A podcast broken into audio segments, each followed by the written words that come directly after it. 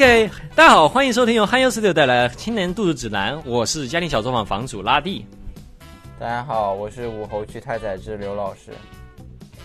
你你怎么又是武侯区的？哎，这不是方言方语节目，你不要把你的那个方言方语的 persona 带到这个节目里面来。我觉得，我觉得 好的好的，我觉得北一聊北野武电影的话，就说太宰治也是可以的，对吧？也是都是日本人，都都都是日本人，行，都是日本人。哎呀，今天这期节目很特殊啊！这期节目怎么回事呢？我们在录的时候，我们同时也在被摄像机录啊。然后，因为我们在做一期关于我们录电台的 vlog，然后呢，大家可以在我们的 B 站 channel 拉力先生里面看到啊。哎，如如果到时候我还没有想着改名字的话，我真的很想改这个名字，因为 channel 名字叫拉蒂先生，但我们 studio 名字叫 Hanyu Studio。就假如说有人关注了别的地方的话，大家就会就会说，哎。就 就为什么名字那么不统一？就是什么青年度日指南拉蒂先生，然后公众号叫憨优工作室工作室，就就太不统一了。这期节目呢，怎么回事呢？就是这样的，就又是我们很很久没有聊电影了嘛。我们一开始是个聊电影，主要聊电影的一个哎电台啊。然后呢，因为哎因为这个疫情的原因呢，我们之前的那个电影系五人众。就就来不了了，不是电影系的就聊电影比较少啊，但是我觉得还是可以偶尔聊一下。然后呢，这次呢是因为我有一天闲得慌，因为宅在家里闲得慌嘛，我就跑去看了那个，就又看了一遍我最喜欢的北野武的电影《花火》。然后看完之后觉得，我的天，北野武果然，就是刘老师你可能不知道，就有一期节目我说了一句话，我在聊《四之愈合》。我说我很喜欢四之愈合，我说是啊，四之愈合是我新的北野武，大家可能没有听懂为什么，是因为北野武是我最喜欢的导演啊，所以说呢，我们这次终于找到机会啊，就，哎说哎好不容易看完一遍，再看了一遍花火，我们要不然聊一下北野武吧，然后我就打电话给刘老师，然后就说哎，就你我们聊期北野武，刘老师说啊，我没怎么看过北野武，然后。我然后，但是我我说那那不行啊，那那没人跟我聊了，所以说最后还是赶鸭子上架的，然后就这这个节目就还是录了呀。哎，刘老师，你来说一说，你你你你之前就我我来说北野武的话，我觉得就有一点那种有点死宅那种感觉，就是狂说。我觉得你你可以你来说一下，哎，就这段时间啊，经过这段时间修炼，你大概是个什么样的体验？啊，其实我们没有修炼太多啊，因为只是也是比较懒。补片我大概，啊，你说的花火和那个邪恶飞盗，我我都看了，但是那个邪恶飞盗我只看了第一部，啊，花火、邪恶飞盗还有一个坏孩子天空，嗯，嗯，对，我就一共只看了这三部，然后我很久很久，哎，你之前肯定看的对。那个菊次郎的夏天，你看？对我很久很久以前看了菊次郎的夏天，你完全记不到他讲的什么东西了。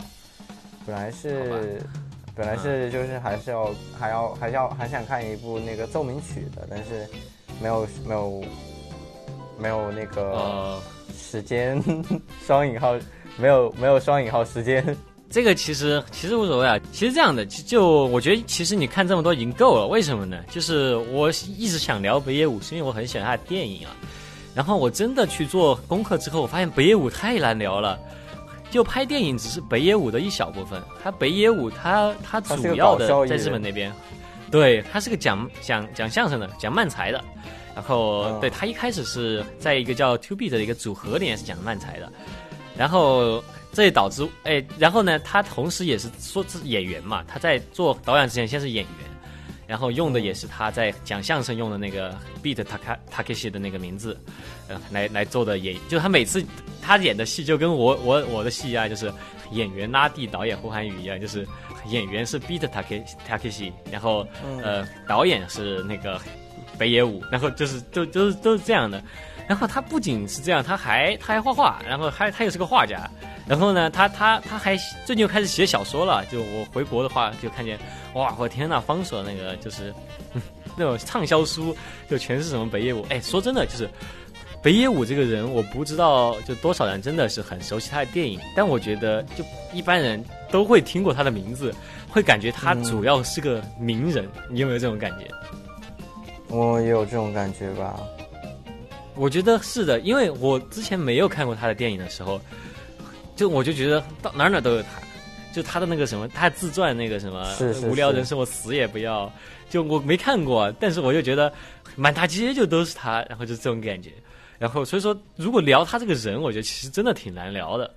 所以说我觉得我们完全可，我们这期啊就可以聊一聊，就是你看过的那几部电影，然后观后感就针对他们来聊，就大就大概就是。稍微聊一聊，就是，诶，对你也可以说观后感吧。观后感听起来好差哦，好像小学写的那种 观后感。今天我观看了北野武的《坏孩子的天空》，有感而发。呃，但也是，我们不是做影评啊，因为我们确实做影评很难，我们只能说是，呃，相当于是作为作为一个普通观众来聊它吧。呃，其实你可以说一说，就你现在看了这么几部电影，一部《全员恶人》也是极恶飞盗，对吧？然后一部《花火》，一部一部《坏孩子天空》，然后加上你以前呃著名的噔噔噔噔噔噔噔噔噔噔噔噔噔噔噔那个那个极速夏天，呃。你也你也你也开始学起了人人体人体工工程乐器。对，我的你的 organic organic 张亚东，就就是我们两个就是 organic 张亚东。嗯，然后你你你大概就是这几部片子看下来，你对这个导演的印象是什么样的印象吧？我，你要我说我对这个导演的印象就是，呃，我我也有在维基上稍微查一下他吧，然后，嗯，就是我觉得维基上概括的很好啊。一连串非常快速的暴力镜头，然后，嗯，喜欢拍人物在静止时候的画面。啊，就其实这两个东西还蛮就蛮相反的，就是我呃，我觉得话，哎，其实这样吧，那其实可以从我先聊吧，就是。我我对于北野武这个导演，他就我的一个心路历程啊，是我从我一开始真真的看到这个人长啥样，是我看他演大大逃杀，然后他演的是那个老师，然后就挺坏，看起来挺坏的一个人，然后北野武长得也是那种凶神恶煞的，当时我也很哎，我也是第一次第一次见到北野武，也是在大逃杀里面，而且我当时觉得他演的特别烂。哦，他他确实就这点可以说一下，哎，北野武他他拥有很多行业嘛，他做很多行业，但是呢，他他他其实北野武有说过他对自己演技是是没有信心的，就是呃，你你那我们就说到这里，可以说一下花火，就花火是他在。呃，北野武他曾经经历过一次摩托车车祸，然后你们现在看到北野武的，就会看到他的脸一直都在那种抽搐，他就一直在有一边眼睛一直在眨眼睛。然后呢，这是因为他那次车祸之后导致的。然后呢，他对于自己的演技，首先他没有信心，再加上他也有点面瘫，他自己其实就很怕自己表演在电影里表演，所以说他的电影你会发现他给自己的台词特别少，特别是花火，是花火。对，花火是花火，大家可能比较熟悉的一部片子，是一九九九八年，然后北野武获得那个很威，九七年获得威尼斯的那个金金狮奖的那个电影，就差不多就是他成为国际大导演的一一部一部电影吧。然后呢，在这部片子里面，北野武我如果没记错的话，他饰演的那个叫做叫做什么西家靖这个警警察的角色，他好像总共台词加起来。好像只有不到五句话，你有注意到这个问题吗？我觉得我我第一次看没有注意到这个问题，因为我是 B 站上面看的嘛，所以就是弹幕弹幕都有给出提示了，就是说，就我记得是到到什么时候为止，他一句话都没有说过哈，啊，好像是就是跟他他跟他就主角跟他老婆出去玩之前都一句话没有说过，哦，没有没有没有。跟那个捡垃圾的说了说了说了话，我记得。我们先说一下这个，就是这个花火讲的是怎么样一个故事吧。花火这个故事呢，嗯，它是这样的，他讲的是北野武饰演的一个警察嘛，他呢因为在一次那种执行任务当中。他呢，他他他老婆是有白血病，然后呢，他是回去，就是他的同事叫他回去看老婆去了，然后就因为那次呢，他的那个一个同事同龄的一个同事就被他们所有人都被枪击了，就同龄的同事呢是瘫痪了，然后他的下属呢有一个还死了，就他后背有一个死了，然后呃他就因为这件事情他特别的内疚啊，然后他同时自己因为老婆患病也欠了黑社会很多钱，然后。就是这么一个很落魄的一个警察形象，然后呢，呃，就遇到了同同事就受伤之后，他觉得很内疚，他要他就很需要钱去，哎，他想补偿大家，然后呢，就就为因为这件事啊，他就去找了个修车厂，然后买了一辆那种偷来的车，偷来出租车，然后刷成了一个警车，然后去抢了银行，然后呢。整个片子接下来就讲的是他拿拿着拿着这笔钱，还要在日本到处玩的故事。就就故事就是这笔钱和和他老婆再到日本到处玩，然后就然后把前来讨债的黑社会赶尽杀绝的故事。其实你你也有赶尽杀有没有赶尽杀绝？他好像是，但但我不知道，就后面还有没有其他人？但反正就是警察在追他，黑社会在追他。他赶赶尽杀绝这件事，其实描写很就这个片子，他很其实我第一次看的时候觉得很闷，我觉得很傻逼，我觉得很不喜欢。我因为我觉得啊太闷了，我我我就闷到我都忘记了在讲什么。第一次看的时候，就我我就每隔一段时间你就忘记了你你为这个片子到底在讲什么。就是一开始哦是警察的故事，然后但是因为节奏很慢嘛。然后很慢很慢，还加加了一些插叙，然后就觉得呃哦，这是讲抢银行的故事，很混乱。讲故事讲对故事讲到这儿的时候，我在第一次看的时候，我甚至都觉得我都忘记他是个警察这个事儿了，我就忘记了，因为他太多那种没有没有台词，然后然后还有还有一点那种呃意义不明的，比如说什么监控录像啊，然后还描写一些意义不明的什么呃废车厂老板的女儿啊，这这些莫名其妙的描写，然后呢，他。就就开始抢银行，我以为抢银行这件事情就是这个主主线嘛，主线抢银行，我本来是这么想的。哎，结果抢完银行之后，他他又开始自驾游了，然后到这里我就彻底的忘记了我他妈在干嘛。所以说我第一次看这个电影的时候，我看到最后，我其实是不知道他讲了什么的。这，但是直到我是直到我大学，然后大学三年级才重新看了一次。当时呢，哎，就读艺术学校嘛，就非常的追求艺术。然后呢，突然就看懂了，就看了一，也没有，就就突然就开始追求这类片子啊。然后呢，呃，作为一个艺术学校人，我我我当时很叛逆啊，我就觉得我我要拍一个，就是全世界哎都没有人拍过这类电影。当时我我拍电影的时候，大家就会问我嘛，哎，你这个电影是关于什么的？哎，你这电影的主题是什么？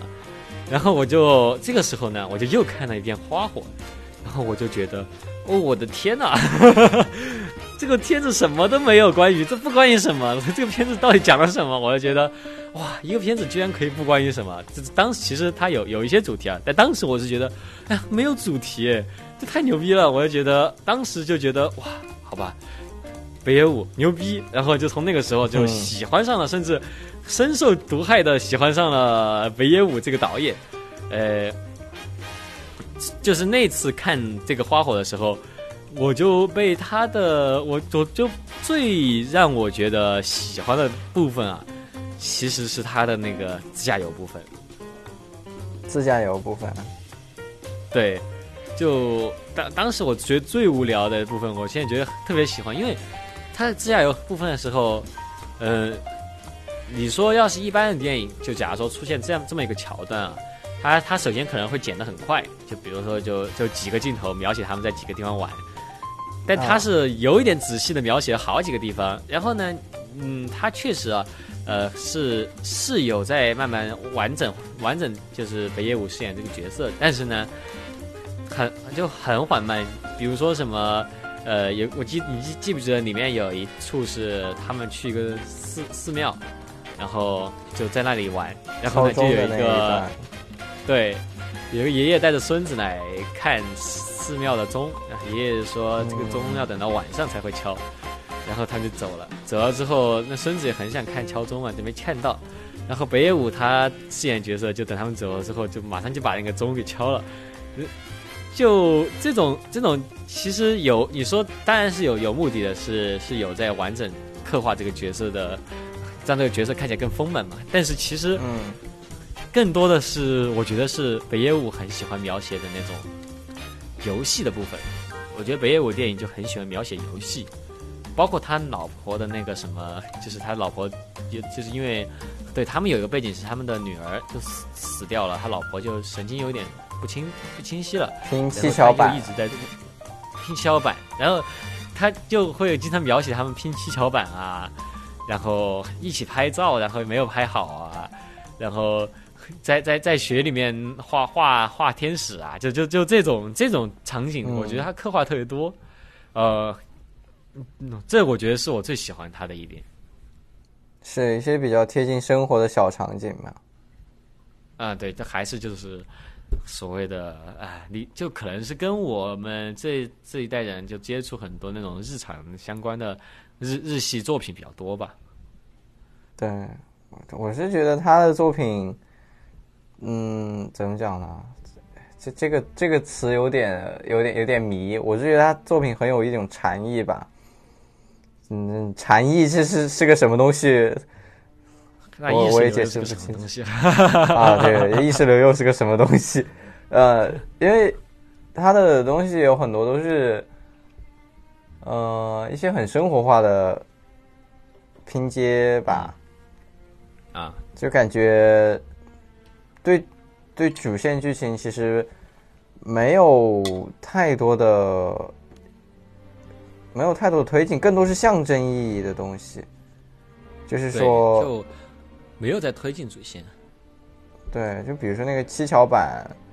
啊，是他和他老婆一直在拼，然后，啊，等到最后七巧板拼好，终于拼好的那一刻，就是他和他老婆最终迎来他们最终结局的那个时刻嘛，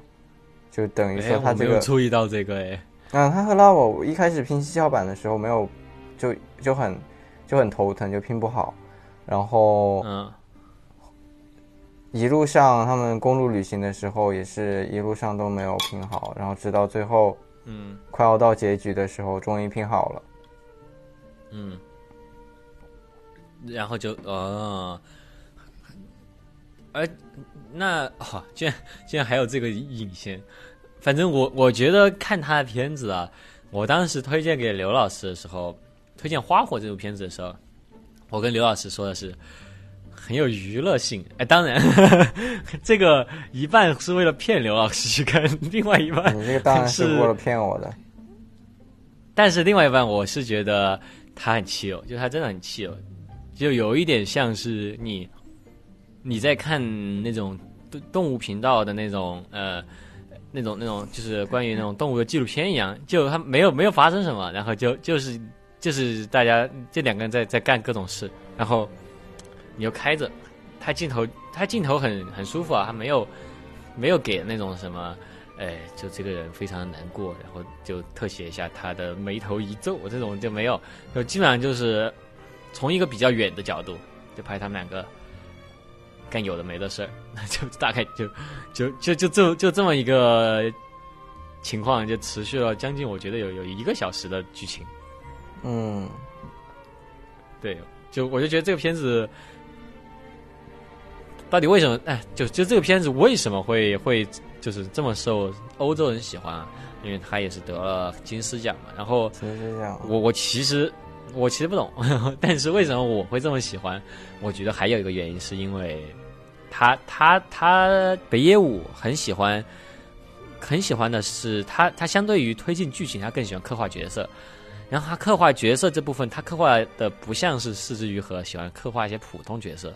他他饰演的这些角色，或者是他的剧里面角色，其实都有一点，有一点那种脱线的感觉，有点奇怪，就有一点怪的角色，而且每一个人都有一点怪，因为这种感觉。是我感觉就是不，不是那种社会主流价值观里面的角色吧，只会会非常有个性。对，不是说他们不符合社会主流价值观，而是他们的行为啊，不是普通人的行为。我印象有点深刻的是，就是有在影片开头的时候，哎，北野武和他的同事到了一个地方去破案嘛。然后呢，北野武在在等车，然后就在在在车上等等他同事。然后呢，这个时候呢，就描写了有两个拉面店的人啊，在那里玩球。棒球玩棒球吗？对，然后他他们的球就打到北野武的脚边了，然后让北野武去还给他们。然后就这个镜头是第一个镜头是球滚过去，第二个镜头是他们就就转转过去给他们说，他们就说：“哎，你把球投过来。”他都没有说话，就只是做一些动作。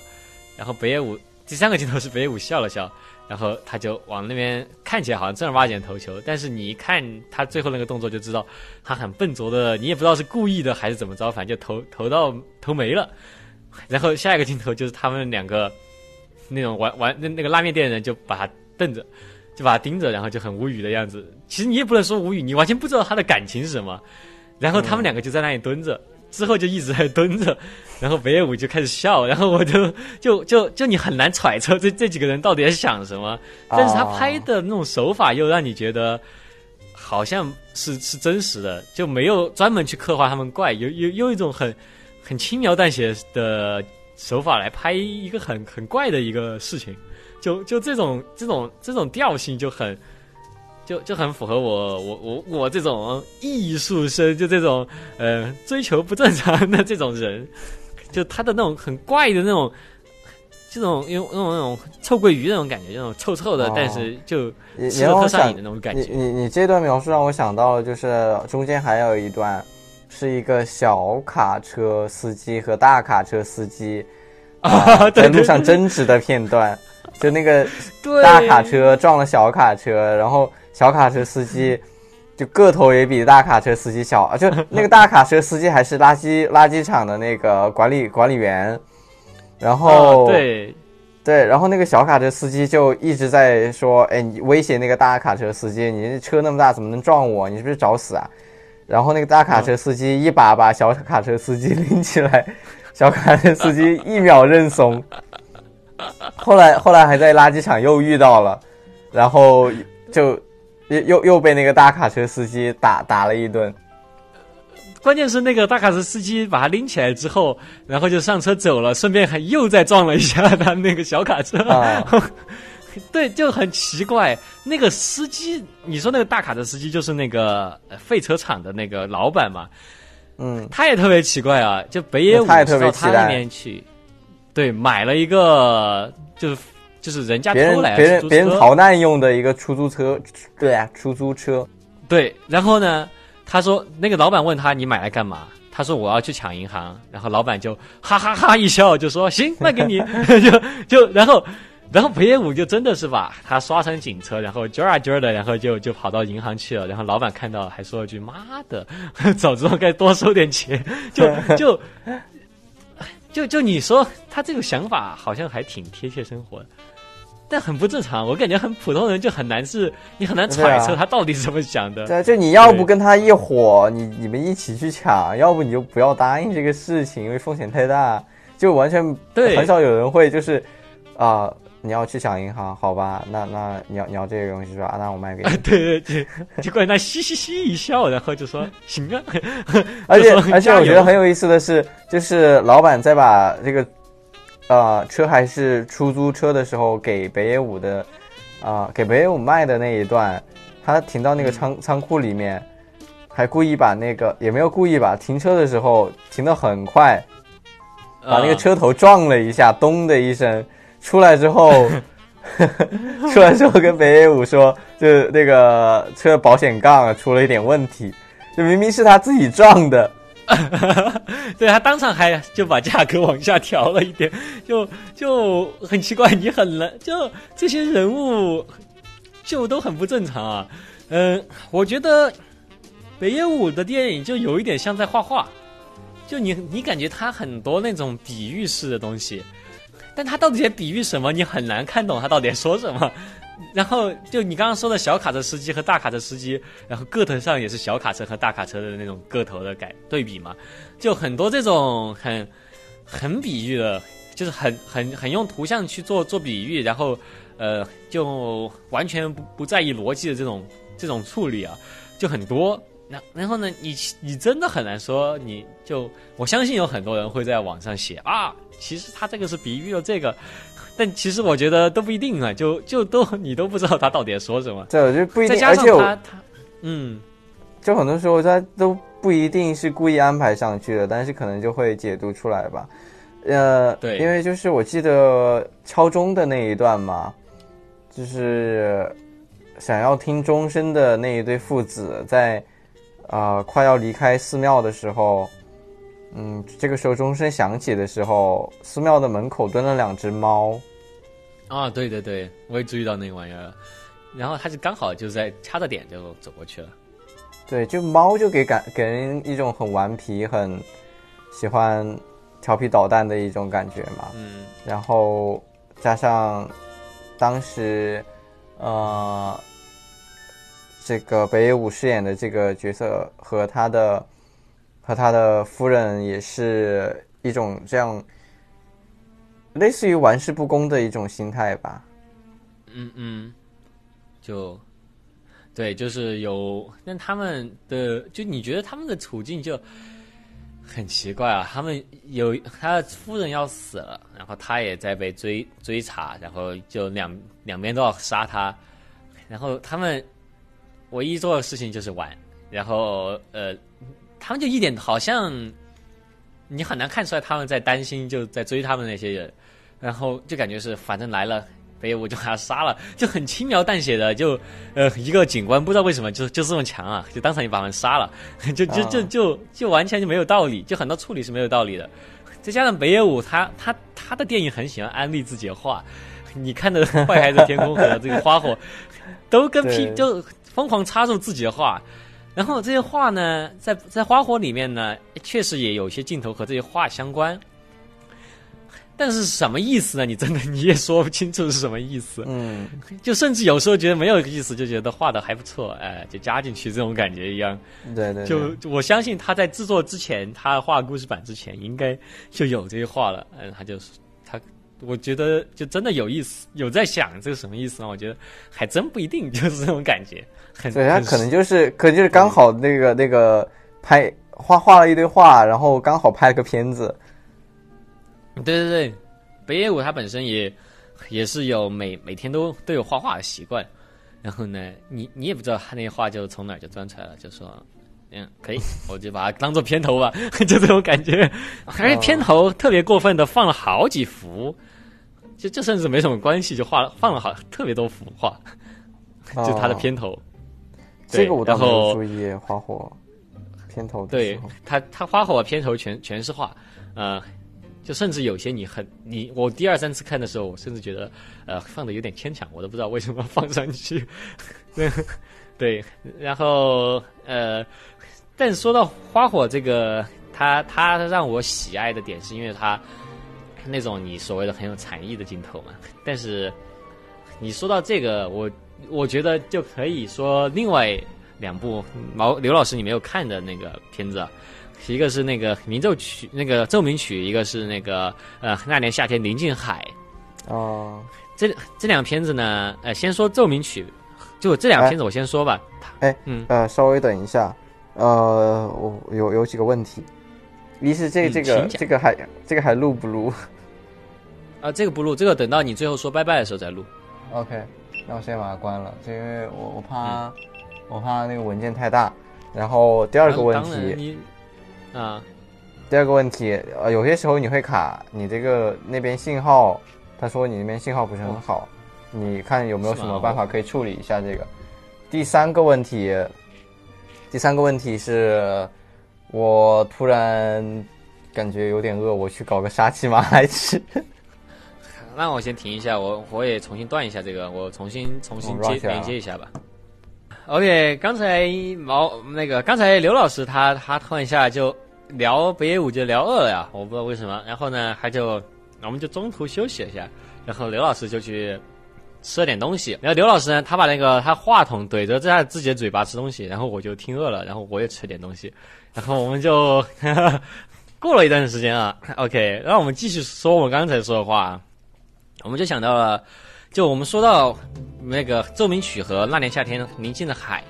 就这两部片子呢，其实是连着拍的。一个是一个是呃一九九三年的奏鸣曲，一个是呃一个是一九九一年的那年夏天宁静的海，就是嗯这两片子调性其实其实很像，然后而是什么样的调性呢？大概就是花火的那个我喜欢的调性啊，嗯铺袭的非常非常的远，然后以至于让我都有一点看不下去的那种。我说到花火里面北野武是。他的台词好像只有五六句这样啊，然后那那年夏天宁静的海呢，他的两个主角是聋哑人，所以说都没有任何的对话，哦，就没有对话，所以说你甚至有，甚至你有一点不知道到底这个是正儿八经的，你不知道到底讲了什么。他讲的是这两个聋哑人啊，他男主角喜欢冲浪，然后呢女主角就陪他冲浪，然后他们两个心里在想什么你完全不知道，就大概就是每天那个女主角陪着男主角冲浪。然后呢，男主角呢就决定去参加一个冲浪比赛。第一次呢，他因为耳朵听不到，报他名字的时候他就没去，然后他就失去了参赛资格。第二次呢，他有了朋友，然后朋友就叫他说：“哎，叫你了，到你了。”然后他就去，然后他就赢了，他赢了金奖还是银奖忘了。他赢了个奖项之后呢，哎，第二天他就死了，然后电影就完了。然后怎么死的呢？也没说，就。有一个海浪的那个，就就就大概是赢了哦，赢了赢了。然后第二幕是海浪，第三幕就是男主角的照片，他死了，然后电影就结束了，就就这么一部电影。什什么鬼？为什么死这就死的这么突然吗？你不知道他到底是在海里淹死了，还是因为别的什么死了？然后反正第二幕他就死了，也没交代为什么死的，然后就完了。片子就你到到底干了什么？我我真的是不知道，就是就这么一部片子。呃，你但但是就你吃得惯这套，你会觉得特别好看吧？但但是就是我当时是和我妈看的，我妈当时就睡着了，然后就我我我是在家里看的，我家里所有人都都非常好奇啊，哎，我们这个电视到底有没有开声音呢？还你说他没开吧，还有点海浪的声音。但是你说他开了，我一句话也没有听到，然后就死了。嗯，对，就这么一部片子。整个电影就是男女男女主角完全没有一句台词啊。但但他的朋友有些台词，比如说什么啊接球什么啊给你了，就就是那种很无关紧要的。然后甚至还有一个支线是讲的在在海滩上有另外一对情侣，然后他的男生也是冲浪的，女生也是在陪他。然后每次那个男生都会冲浪的时候就会吃瘪，就会啊摔倒了。然后女生每次看他摔倒了之后，就会去搭讪别的男生，就就每每每次出现就会演这么一出。然后最后好像是和主角有那么一点接触，但也没什么接触。北野武平时就会老出现这种。然后，诶，奏鸣曲他讲的又是是黑帮的故事嘛？北野武很喜欢拍黑帮的故事，也是这样的。就是讲的一个背黑锅的小组，然后他们逃到一个小海小海边，然后在那里玩玩耍玩耍玩耍。然后北野武 有一个很著名的图片是北野武嗯拿个枪，然后把自己给毙了，然后同时在笑的那张图嘛啊，就是从那里面出来的。很多人会觉得是那个电影的海报吧？对，那个那是名就是那个奏鸣曲的海报。呃，如果你仔细去截图截证明曲他自己自杀那段的话，就会截出一个哎没有那么好看的一张图啊。然后就呃就对对，然后这个片子就是他们在海边玩，然后玩着玩着玩着玩着，有一天有人来把他们杀了，他们就死了，就就是这样的一个片子。就就北野武的片子就是这样就。你你这这正儿八经的，你不知道讲什么，就就是这几个人他们的这几个有点惨的人的生活，他们就呃生活着生活着，然后有一天他们遭遇了意外，然后他们就死了，就就是这样的几个片，就这样两部片子，然后 就就可见得，但是你说到了，嗯，但是就北野武嘛，他很喜欢拍那种支线，我觉得这这类片子啊，你看主线真的会被无聊挂。就会无聊死，然后他必须要用支线把对对他必须用支线把它撑起来。嗯，哎呀，他这个支线就是特别有趣了。说到支线，我们就可以说到《坏孩子的天空》了。《坏孩子的天空》，刘老师有看过这个，他的他也是一个哎，虽然他是他是一个强主线的，但他同时也有很多支线。但刘老师，你可以先讲讲你看这个片子时的经的一种感受吧。其实，其实我看这个片子，我我我我是看到一半，我就用一种看腐剧的心理来看他们了。哎，你这么说的时候，我真的很吃惊啊！就是我，我，我，我看这个片子，我觉得就一点这种感觉都没有，因为他们两个虽然也是他们是双男主，但是这个双男主你一点我是一点暧昧都没看出来，就感觉他们就只是长得很帅而已，除除此以外就看不出任何的暧昧。长得帅也是暧昧吗？我受受太多这种影响了，主要一个穿红衣服，一个穿蓝衣服，然后、啊、人家穿的是黑衣服吧？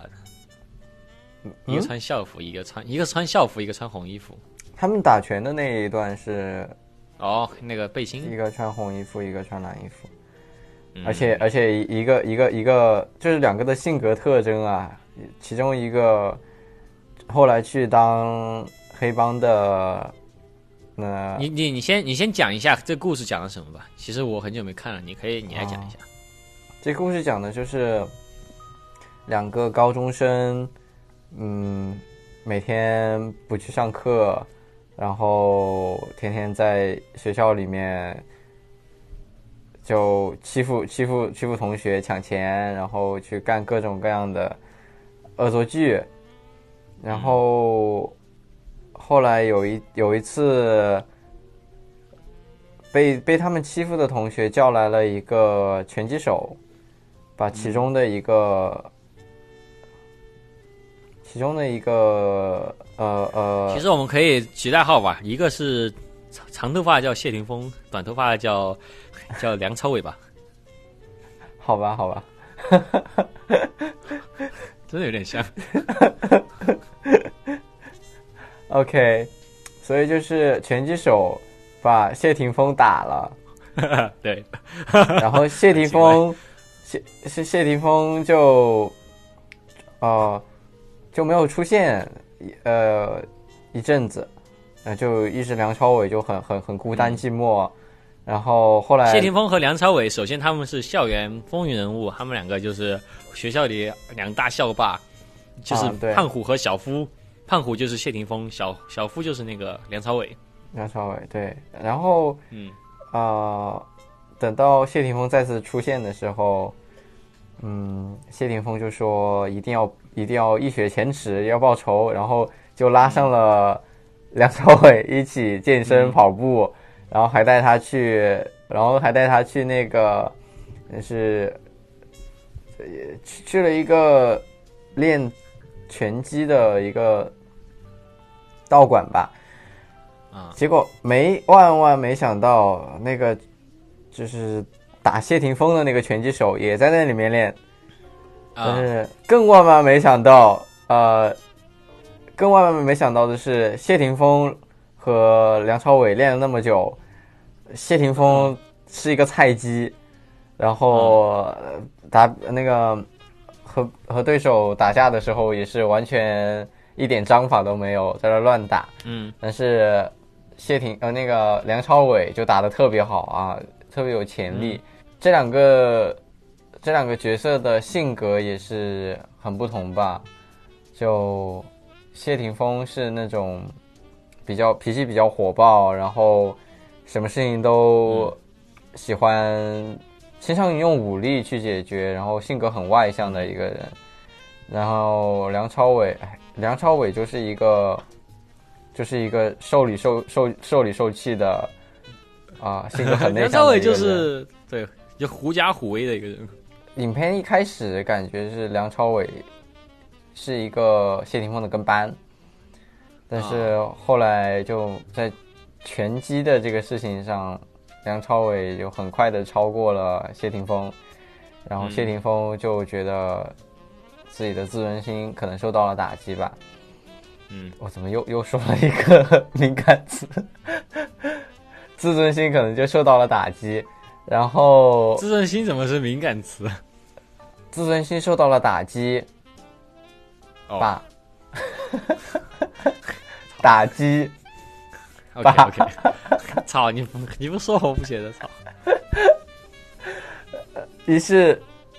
谢霆锋就再也没有去啊、到场了。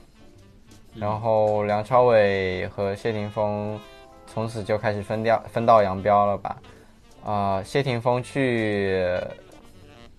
去这个黑社会里面当小弟，梁朝伟在拳那个拳馆里面继续练习，然后去参加拳击比赛。嗯然后有一次，谢霆锋回到道场，见到这个梁朝伟，说：“等我们就大家两都飞黄腾达了之后，我们再见面。”嗯但是电影的结局就是两个都没有飞黄腾达，都很惨，但是还是见面了。然后就像影片开始，影片开始的时候，其实也是，它是一个倒，它是影片开始的时候有一个，这是算插叙还是倒叙啊？倒叙。倒叙啊、嗯，影片开始其实就嗯给出了就是两个已经变得非常的社畜的人见面，然后社畜啊，两个那种废挺废的两个像街友一样的人。啊，对，这两个街友这骑一起骑自行车，但是影片开头它的背景音乐是非常欢快的那种，就感觉像是两个嗯好朋友，然后呃相遇，然后嗯开启了一段新的旅程这种感觉。但是到了影片的末尾，这其实是一个两啊、就这这两个朋友之间没有没有人是真的活得活得过得很好的，就大家都过得很惨，然后灰溜溜的跑到一起啊、重重聚，像以前像高中的时候一样啊、在校园里面骑着自行车游荡。嗯，其实是这样的，就他们他们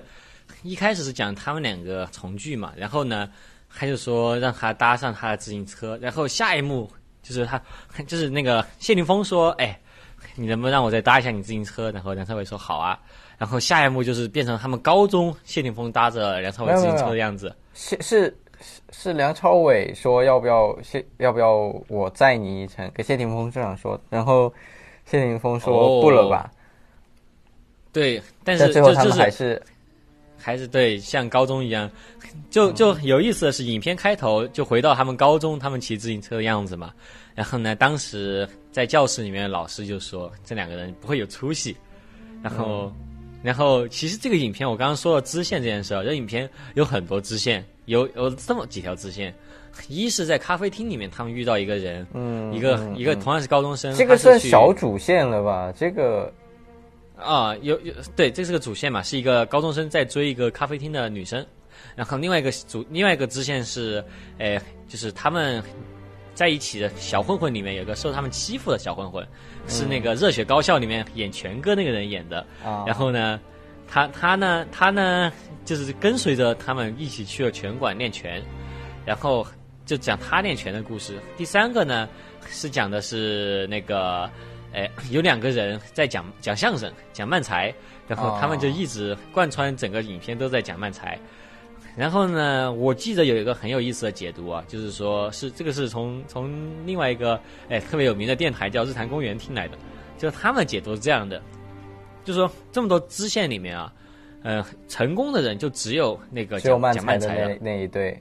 对，然后呢，其他的人呢，都都失败了，但是他们失败原因都是因为他们没有坚持梦想。呃，首先是梁朝伟，他在打拳的时候，他是因为受到了自己一个前辈，前辈看他就打得良影响很好嘛，对，前辈看他打得很好，就开始教他一些歪门邪道。然后呢，就把他拖下水了，因为那个前辈是一个很废的前辈，他打拳很、打拳打得很差，就拳馆都甚至想把他开除那种。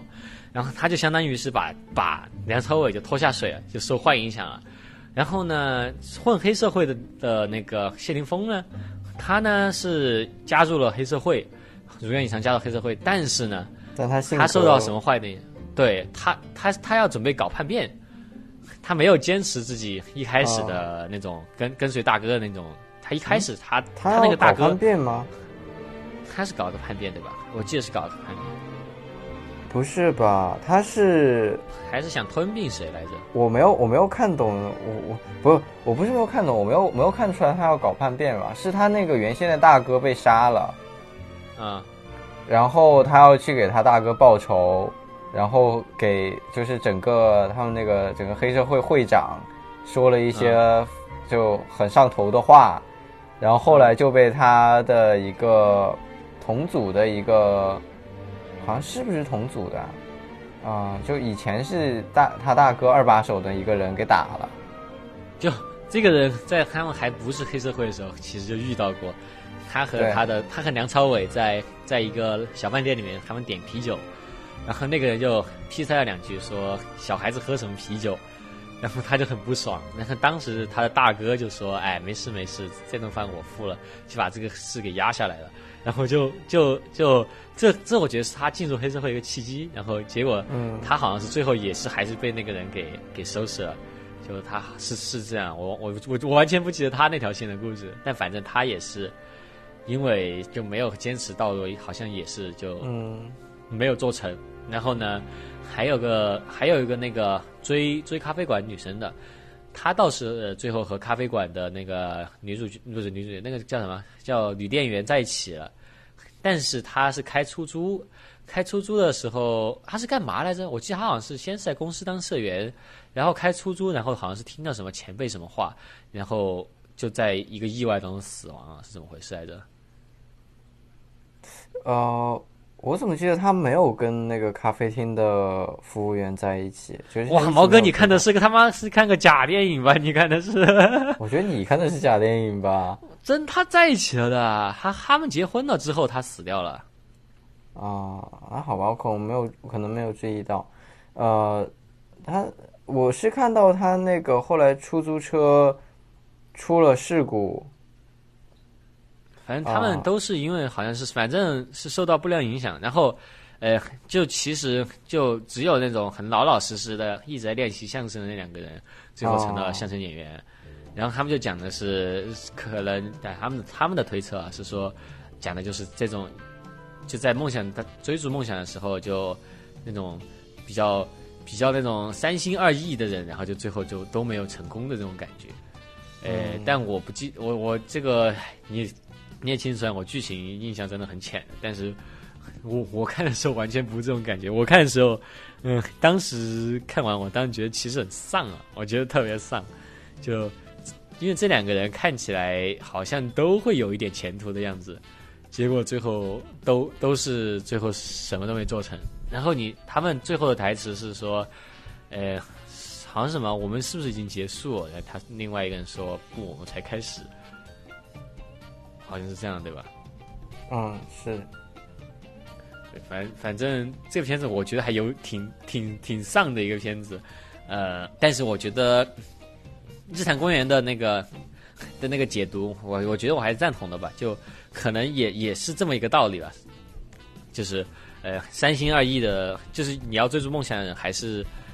还是要就是专门钻到自己想做的那件事情上的人，嗯、最后才才才会成功这种感觉。我我也觉得有道理，但是我觉得你会觉得他丧，是因为他是两个主角的戏份是最多的嘛，然后也是观众感情投资最感情投资最多的两个人。对，结结 对感情投资这个这这个词用的很好哎，就对，哎，其实当当时看的时候我大二，然后，哎，其实按理来说这个应该应该是花火之后我第二部看的北野武的电影，然后当时我就觉得，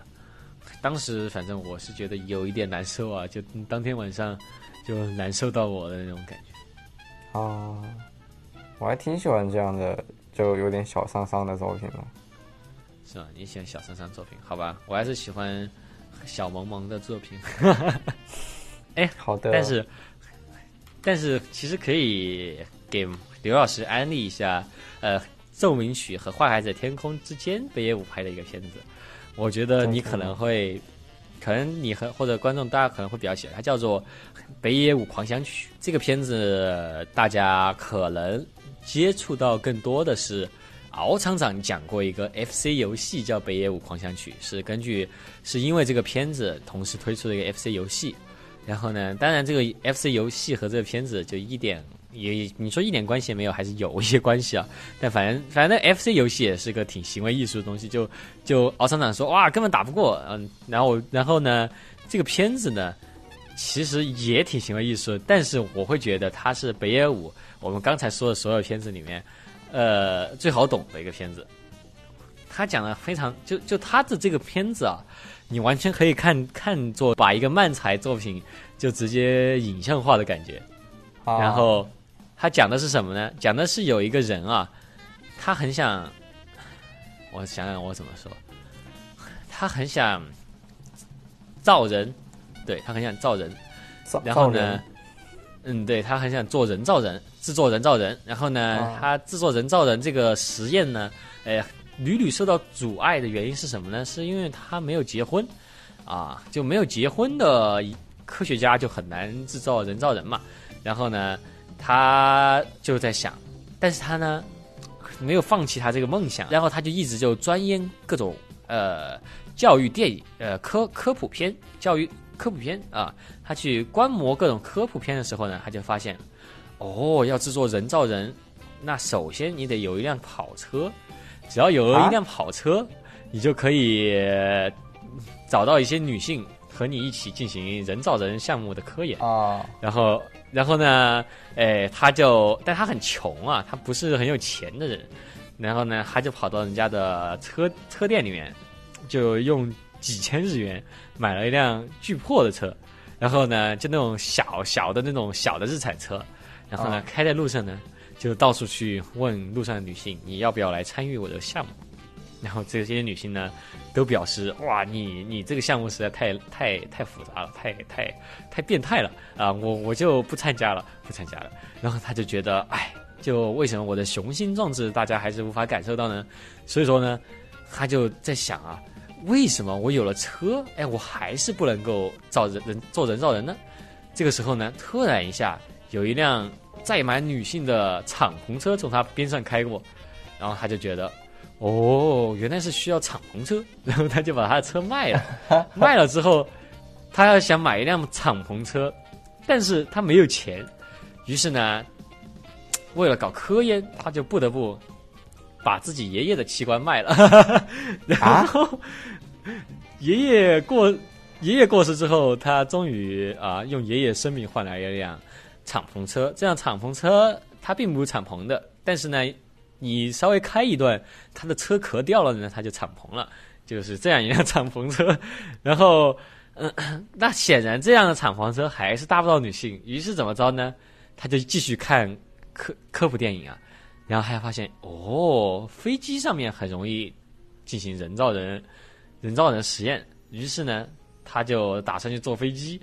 然后他要坐那种有特殊服务的飞机。然后呢？这种有特殊服务飞机，他就只有去那种私人机场去坐。结果呢，特殊服务呢，就是机开飞机的机长给你表演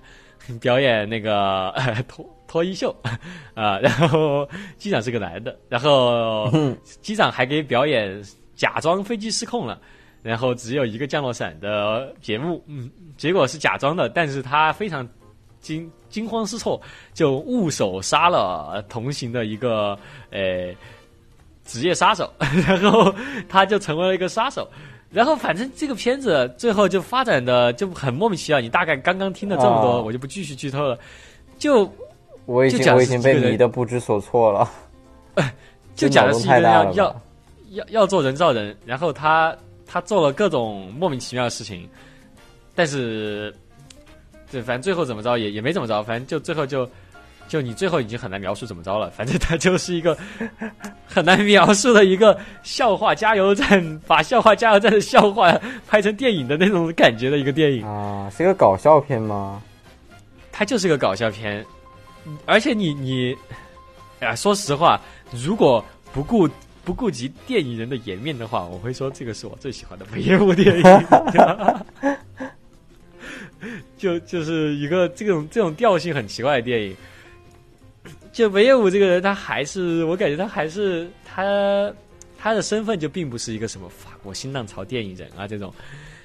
他他，我觉得他拍电影的动机，我觉得更多的还是要要好玩。我觉得就是好玩啊。嗯，我觉得很重要吧。北野武的电影感觉好玩的元素占了很大一部分。嗯，而且更多的不是你觉得好玩，是他觉得好玩。就就是 就甚甚对啊，很多片子真的我看着就一点都不好玩。但但我感觉他他应该觉得还蛮好玩的这种感觉。啊，确实他也是一个一线一线明星嘛，他确实也有这个钱来玩。然 后然后。那其实可以说一说北野武，他虽然我我说了嘛，他并不是一个什么法国新浪潮导演，他有什么要专门要干干什么那种艺术浪潮这种啊，他其实也是会拍商业片的。我们就可以讲一讲北野武著名的商业片三部曲，呃，《全员恶人》。全员恶人，全员恶人好像他的中文中文翻译名字叫做《极恶飞盗》。啊，日日文的汉字写作全员恶人，对，日文汉字写作全员恶人，就前段时间全员恶人这个，前段时间的土味土味 T 恤，前段时间的那个套套表情包，对，小伙子，你没想到你也是个恶人，对对对对对，呃，这个片子刘老师看了，我是看了第一部。看了第一部，我我我印象不深，但是我虽然看了三部，但我印象不深，所以说我们也没必要剧透啊，我们可以稍微讲一讲这个片子它的第一部吧，它调性其实和我们之前讲的完全不一样，它是一个是一个节奏很紧凑的，对，正儿八经的商业片，对，正儿八经的商业片。然后它它讲的大概是一个什么样的故事？你其实可以说，就其实还挺传统的一个黑社会题材。就是有一个，就是一个黑社会之间这个各种内斗，然后黑吃黑啊，黑吃黑的故事，嗯。但是他他拍的我觉得非常有意思啊，拍出了有一种那种《三国演义》的那种感觉。真的，真的，我也觉得有这种感觉。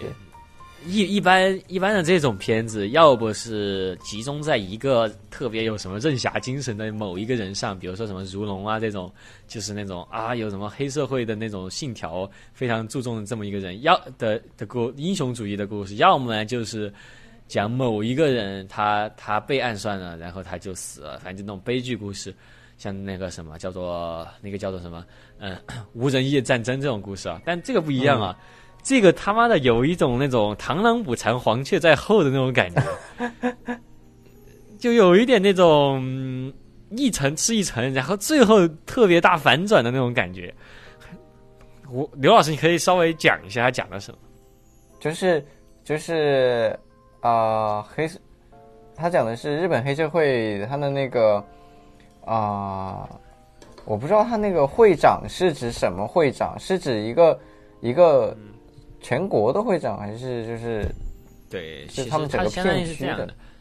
就有一点像是一个大的黑社会，它有一个自己的一个大头目，然后呢，他们有一些小的头目呢，他们是以公司的形式存在，有什么什么社啊，什么什么组啊，对，这样的，对，是它的分层是有一个会长，然后这个会长是集结了，这么说吧，其实。这个大头目就有点像是一个，嗯，战国时期的诸侯的这种感觉，就有点像是，比如说那个会长，会长就是那个德川家康这种感觉，然后就会长，会长是织田信长，然后组长是德川家康，然后哦哦对对对对这种感觉是这样的，然后就是，呃，会长会长是权力最大的。然后会长手下有就接管各个地区的，嗯，各个地区的，是组长吗？对，就他他他相当于有一个一个地区有一个大会长嘛，一个会一个什么，比如说万事如龙知道有个东城会有个会长，会长下面有什么呃各种组啊，然后有组长，组长就是相当于是你可以把它当做一个，哎，就相当于嗯那个叫什么？百胜公司下面有一个肯德基的呃那个老板，然后有个百胜集团的老板，就这种感觉。啊，反正啊，就分层还是分得很清楚的。然后组长，组长下面又有又有啊，哦对，组长就是管公司嘛，然后公公司里面也有各种大大小小的职位嘛，然后呃，他讲的大概就是其中一个组，嗯，和另外一个组啊之间，那他们的组长是组长是拜把兄弟，然后。就但这就其中一个组的组长是要想要搞另外一个组，但是又不好不好搞，因为是一个拜把兄弟的关系，所以就找找另外一个组来搞搞那个他拜把兄弟的组。结果这个事情后事情一个本来是一个很小的事情，然后慢慢发酵发酵发酵，到了整个整个会都就全员大换血这种感觉。其实就是本来是有两个小组的内讧，然后呢，诶，就是大的大的那会长本来是想让他们互相斗，然后自己自己得利的那种，结果斗着斗着就，对，就把自己给，我就把就玩的有点大，然后把自己给玩进去了这种感觉。然后北野武演的主角是其实是个很小的一个组的一个组长，他是个组长吗？我感觉他应该是一个组长吧？哦，他好像是个副组长来着。不，他他他他，反正他们所在的那那个组，好像是有一点小，专门接脏活的，是对，听命于其他大组的那种感觉的。对对对，脏活累活都给他们干的那种。然后他他就一直在这个漩涡当中，就是就是被被指使来指使去干各种蠢事，然后最后自己也受不了了，然后也开始奋起反抗的那种故事。就很《三国演义》，就很混乱，我们一两句话给你讲不清楚。对，这这个片子其实它它的这个节奏就非常的非常的紧凑了，非常紧凑，而且对故事非常的紧，内容非常的紧实。对，就不像北野武其他的片子是，对对对对拉长的这种感觉。嗯，他节奏非常快。哎，就就其实很极端哎。北野武既可以拍一个什么都没讲的，也可以拍一个讲太多你根本讲不出来到底讲什么的。所以说北野武片子都很一言难尽啊！我觉得就这就是为什么我这么喜欢北野武，就他他他要要要紧实，他给你紧的不得了，还还要吸给你吸到吸到妈的就只有百分之一的剧情这样也可以，就就非常的非常的就 flexible，非常的呃。多才风格非常多多才多彩，他其实很多才多艺。他他还唱唱歌，我之前在 YouTube 上面听过他唱歌，哇，那可真的是太难听了。我之前看一一条一条那个媒体采访北野武，然后给突然就有点想煽情，就专门给他听那个三十年前他自己自己唱的一首歌，然后他听到之后异常尴尬。说太难听了，那确实很难听，我不知道为什么。但这种艺人确实太强了，就就他已经相当于是那种日本一线艺人，到他干什么都可以的那种感觉。对，其其其实我真的觉得挺这挺佩服他的，因为他开始出生的时候是搞笑艺人嘛，他也没有专门去学导演啊这些的。对。但他他导出来的东西就，呃，确实，哎，又又又来了，就真的不是我 abuse 这个词啊，这个这这句话不是我说，是我老师说，就他导出来的东西呢，很法国新浪潮，又来了，我每天说这个词，甚至让我觉得我只会这个词，哎，也有可能我就只会这个词，就就就是那种特别。自由散漫，特别日常生活，但它也可以非常的娱娱乐性很强，非常的那那种呃，你你不说他也不接地气，就极恶极恶飞刀也不接地气，它它里面有很可怕的情节，比如说把手指砍断之后掉进拉面碗里面，然后端出去给外面阿宅吃 的的 这种剧情，呃，总的来说，北野武这个人，我觉得就非常的诡。什么诡计多端，非常的变化无穷，让我我还以觉得很为你要说难。鬼畜呢，其实我觉得鬼畜也行。我已经不太认识“鬼畜”这个词是什么意思了。我我反正就北野武这个人，他其实我对他的感情还挺挺奇怪的，因为我我个人其实是看过一些他的他的一些自己写的一些书啊，就是北野武与他的小北野武的小酒馆这这个书我是看过的。然后呢，我当时看过他写的一些散文，我觉得哎，还真的是个挺讨厌的老头的那种感觉。他说话还真的有时候挺讨人厌的，嗯，但是他确实多才多艺。他在接受采访的时候，有时候你会觉得，哎，还挺有亲和力的。啊，刘老师，你现在正正在镜头前哦。我没有让我没有让话筒听到我打哈欠啊啊，但是你你让我的镜头看到你在打哈欠呢。啊！那我还把腿放上来啊，我我去你啊你不是说不录 没录吗？我说结尾要录，结尾要录，你那边也可以装起来了。什么？哦哦，我这个可以可以放起来了？OK，我把我的镜头虽然推远一点。OK，然后，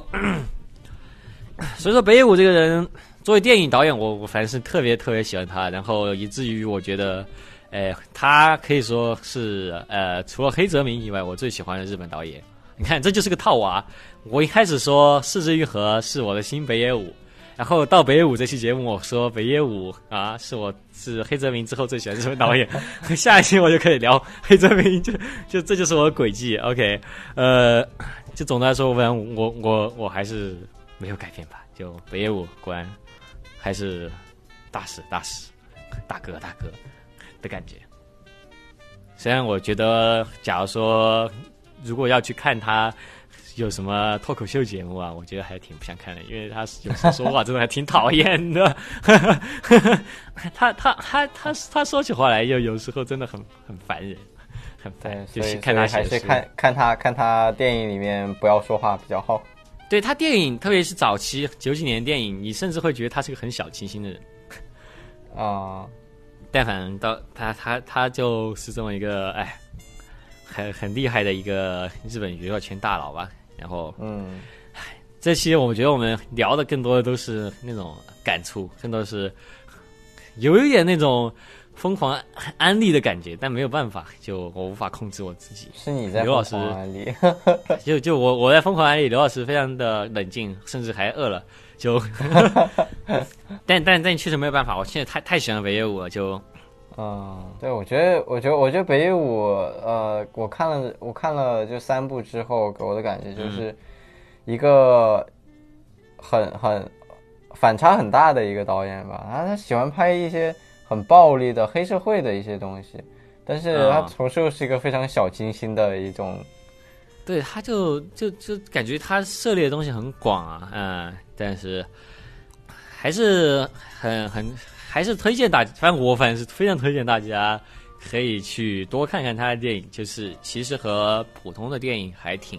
区别大。普通电影这句话听着就很很很讨打，这句话听着很讨很讨打。但正儿八经的，我就是喜欢而已嘛，我就想让你们看而已。然后，如果你们实在就是如果你们想看的话，我非常推荐以当当当当当当当当当当当当当当当当很的很巨次郎的夏天来入入门，因为你们听到这首 这个音乐，你们就会呃很多奇妙回忆就会泛上脑海啊，比如说什么。天天向上啊，什么就是各种综艺节目就会突然想起来，呃，很适合入坑的一个非常具有童真的电影。哎，这期基本上是一个给北野武表白的一期节目，所以说北野武我觉得在这里？差不多，听不到听得懂中。文吗？哎，也许也也也许吧，也谁知道呢？北野武这个人深藏不露，诡计多端啊，那就算他听得懂中文，也很不容易听到我们电台。好吧，我觉得这期节目差不多聊到这儿，已经聊了挺久了，就就这样吧。OK，那大家拜拜。拜拜。